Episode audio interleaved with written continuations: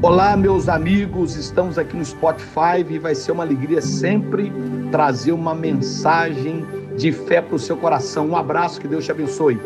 Jesus nos ensina a selecionar aqueles que têm acesso a espaços vitais na nossa vida. Não abra a tua vida para todo mundo. Jesus, ele curava todos. Jesus orava por todos. Você pode orar por todos, você pode abençoar a todos, você pode evangelizar a todos, mas nem todos podem ir na sua casa. Nem todos podem entrar no seu quarto. Quem entendeu diz amém. Nem todos podem saber dos seus segredos. Quem entendeu diz aleluia.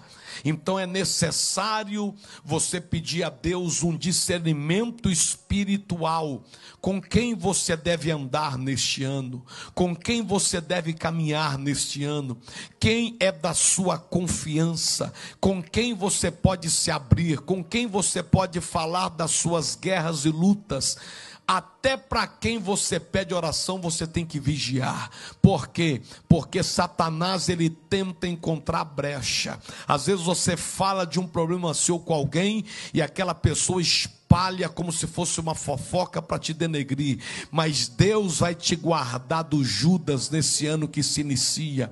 Deus vai te proteger e você estará andando com as pessoas certas. Deus vai mexer em relacionamentos, Deus vai mexer em amizades, Deus vai mexer em pessoas, mas pode ter certeza, estará contigo aqueles que Deus permite. Sabe com quem você deve andar no sentido de entrar na sua particularidade? Quem te leva para mais perto de Deus, quem te aproxima mais de Deus, quem te abençoa, quem te edifica, quem te fortalece, quem no meio da sua tempestade é como a calmaria, quem no meio da sua luta é como alguém que vai dizer: Eu estou contigo, você vai vencer esta batalha. Você deve andar com quem gera esperança, você deve andar com quem gera fé, você deve andar com quem te fortalece, você deve andar com quem te levanta, com quem te ergue e com quem te abençoa.